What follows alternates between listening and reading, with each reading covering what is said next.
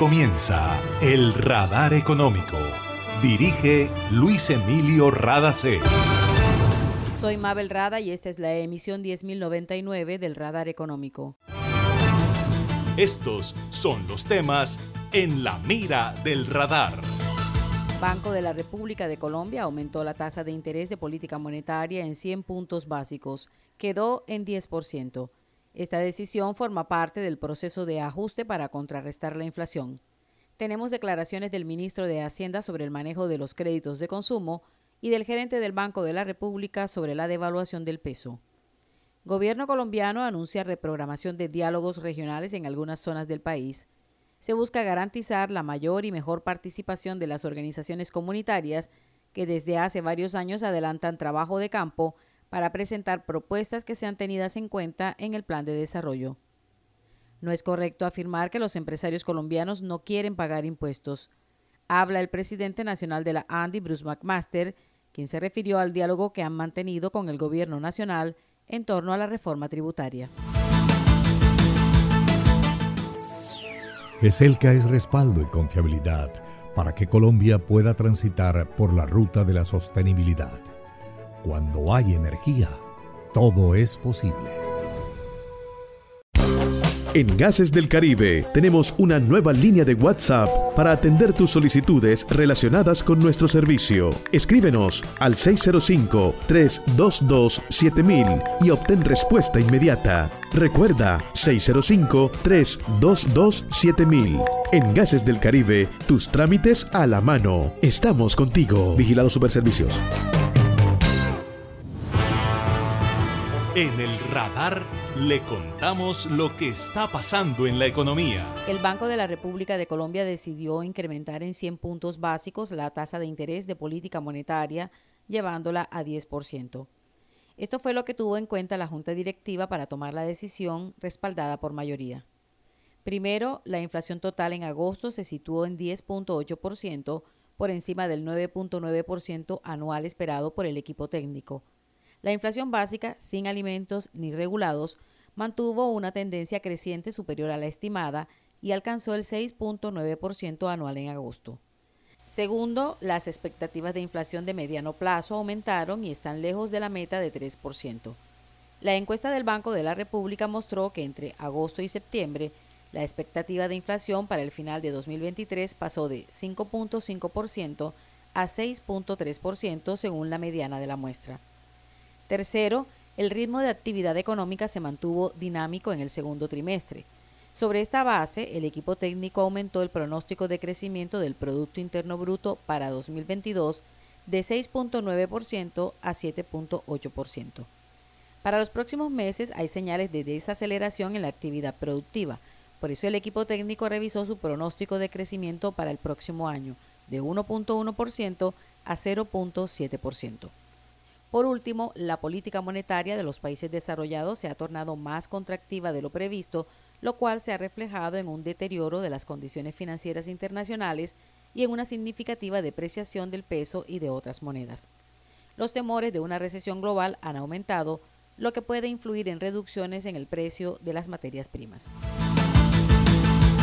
Lo ideal sería no aumentar la tasa de interés y no tener unas circunstancias que obliguen a tomar la decisión de aumentarlas pero el panorama es otro y así lo explica el gerente general del Banco de la República, Leonardo Villar. El Banco de la República en el periodo de la pandemia adoptó una política monetaria fuertemente expansiva, una política monetaria donde la tasa de interés se redujo a los niveles mínimos históricos y eso ayudó a que las personas, la población en general, que estaba enfrentando una situación tremendamente compleja, pudiera más fácilmente endeudarse, estimular su, consumo y hacer un consumo mayor. En ese momento eso estimuló una recuperación de la economía que fue mucho más rápida de lo previsto inicialmente, que ayudó a que ya en, eh, en, el tercer trimestre del año 2021 se hubiera recuperado los niveles prepandemia de actividad.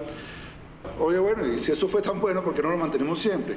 Porque si mantenemos indefinidamente una política monetaria tan expansiva, ¿qué empieza a pasar? empiezan a subir los precios, empieza a generarse presiones inflacionarias, como pasó en el mundo entero. En el mundo entero, la recuperación muy rápida de la economía en el año 2021 empezó a generar presiones que se vieron en muchos tipos de precios, en alimentos, pero también en productos básicos, en el petróleo, porque la capacidad de producción no alcanzaba a satisfacer la demanda y por eso se, ha hecho necesario y se ha visto eh, de manera muy evidente en el periodo reciente que todos los bancos centrales del mundo, prácticamente todos los bancos centrales del mundo, aumenten la tasa de interés. Eso no es algo que se haga por placer, no, es algo que, que sea popular desafortunadamente es algo que si no se hace hoy va a resultar aún más costoso en el día de mañana. Villar reconoció que el aumento de las tasas desestimula la decisión de buscar crédito, pero es una medida que el banco se ve obligado a tomar para evitar que los costos sean aún mayores en el futuro. En conclusión, apretar las riendas de la economía hoy evitará que lleguemos a una situación más complicada más adelante. El ministro de Hacienda y Crédito Público, José Antonio Ocampo, habló sobre lo que se está haciendo desde el gobierno para que los bancos dejen de prestar al mismo ritmo que lo están haciendo hoy. La Superintendencia Financiera ya está trabajando con cada entidad financiera para evitar riesgos eh, del excesivo aumento que ha habido en el crédito de consumo.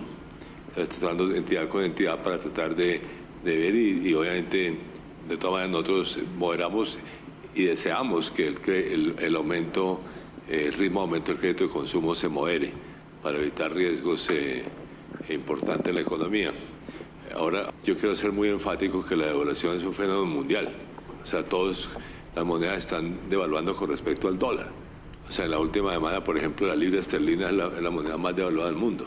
En, en América Latina, pues Colombia eh, ha devaluado y eh, uno puede decir eh, más que unos países, pero menos que otros.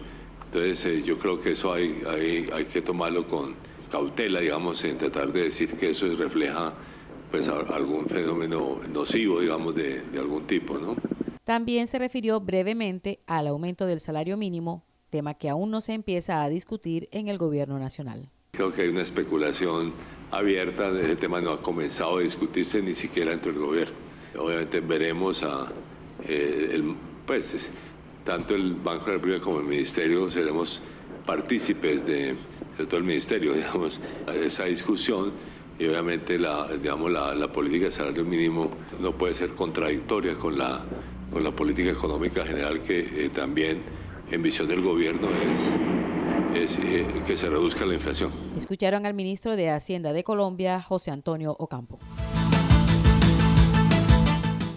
Sabemos que el mañana pertenece a los que creen que todo es posible.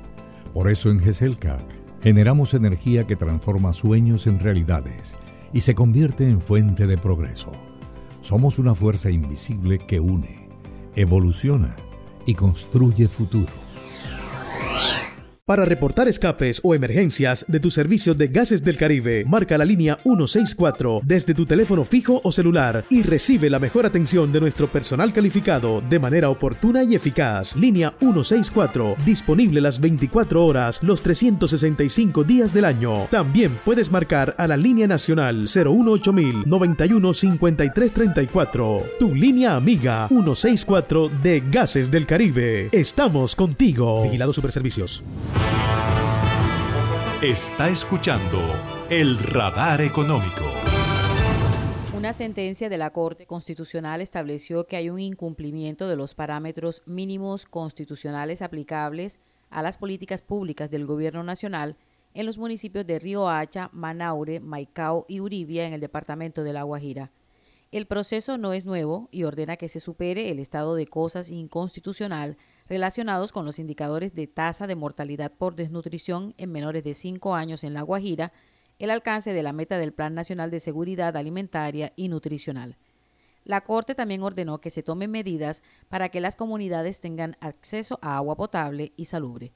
Pues bien, la Corte Interamericana de Derechos Humanos enviará una relatora a Colombia para que revise qué se ha hecho en torno a esta sentencia.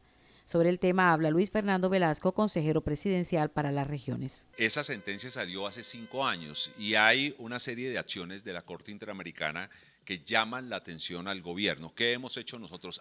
comenzamos a recoger todas las tareas que nos obliga un plan de choque y un plan a mediano y largo plazo. De hecho, con el señor presidente hace menos de 15 días estábamos en Riohacha y en Uribia haciéndole el seguimiento a la sentencia. Hizo un consejo de ministros y en el consejo de ministros, entre otras cosas, por efecto de la sentencia y por efecto del convencimiento, estamos convencidos que tenemos que cumplir las acciones para mejorar la calidad de vida de la gente de la Guajira y especialmente de los niños, se hicieron propuestas de adición presupuestal.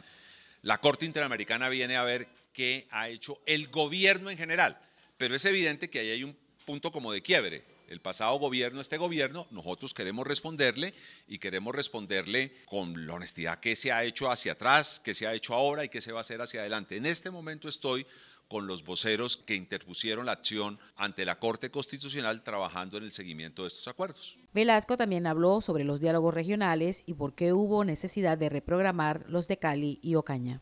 Nosotros no podemos llegar a sectores sociales y organizaciones que vienen trabajando en lo que es su plan de vida hace dos años, tres años, cuatro años, a ser tan simplistas como decirles, mire, pongan un problema y una solución y esa es su participación. No, no, no, hay gente que ha hecho un trabajo de verdad intenso, entonces tenemos que mejorar la sistematización de ese trabajo. Otro elemento, no dejemos por fuera a la gente de las zonas más alejadas.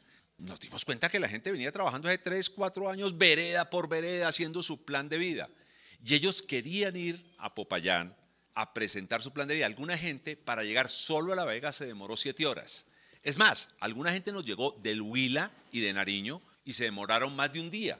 Y esa gente no podía ir a Popayán y su voz no iba a ser escuchada. Y ellos quieren hacerse escuchar. Entonces nosotros vamos a ver cómo mejoramos mecanismos y logística para que gente de lugares muy lejanos también sean escuchados en estos diálogos. Quiero aclarar algo. Los diálogos no solo son insumos para el plan de desarrollo los diálogos regionales continuarán, muy seguramente con la presencia del señor presidente para, una vez recogido los insumos, presentado la ley de plan de desarrollo y aprobada la ley del plan de desarrollo, la gente pueda, con el presidente de la República a la cabeza, hacerle seguimiento a los acuerdos de los diálogos regionales vinculantes. Además de hacer un ajuste en la sistematización de los diálogos, se harán cambios en la metodología, explicó el consejero presidencial para las regiones.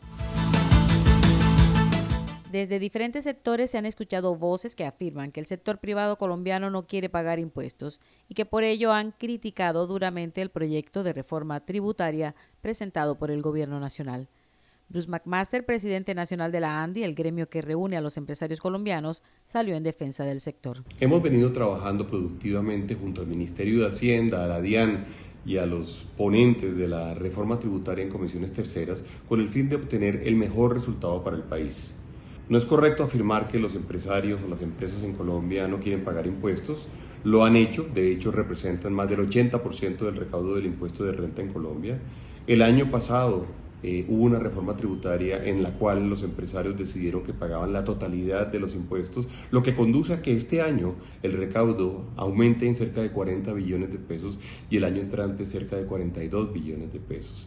Esto significa o esto es muestra del compromiso que hemos mantenido nosotros con el país. Sí creemos que hay que tener especial cuidado en no cometer el error de estrangular la economía, en no cometer el error de afectar la inversión y por lo tanto afectar la capacidad de la economía de poder generar nuevo empleo. El nuevo empleo es parte fundamental de cualquier proyecto de paz que haya en Colombia está demostrado que si algo podemos hacer nosotros por todos los colombianos es generarle oportunidades a las familias colombianas y generar oportunidad a los hogares colombianos y a los jóvenes colombianos para que tengan una forma de producir bienestar para ellos mismos y bienestar para la sociedad. Era Bruce McMaster, presidente de la ANDI. Y esto ha sido todo por hoy en el Radar Económico. Gracias por su sintonía.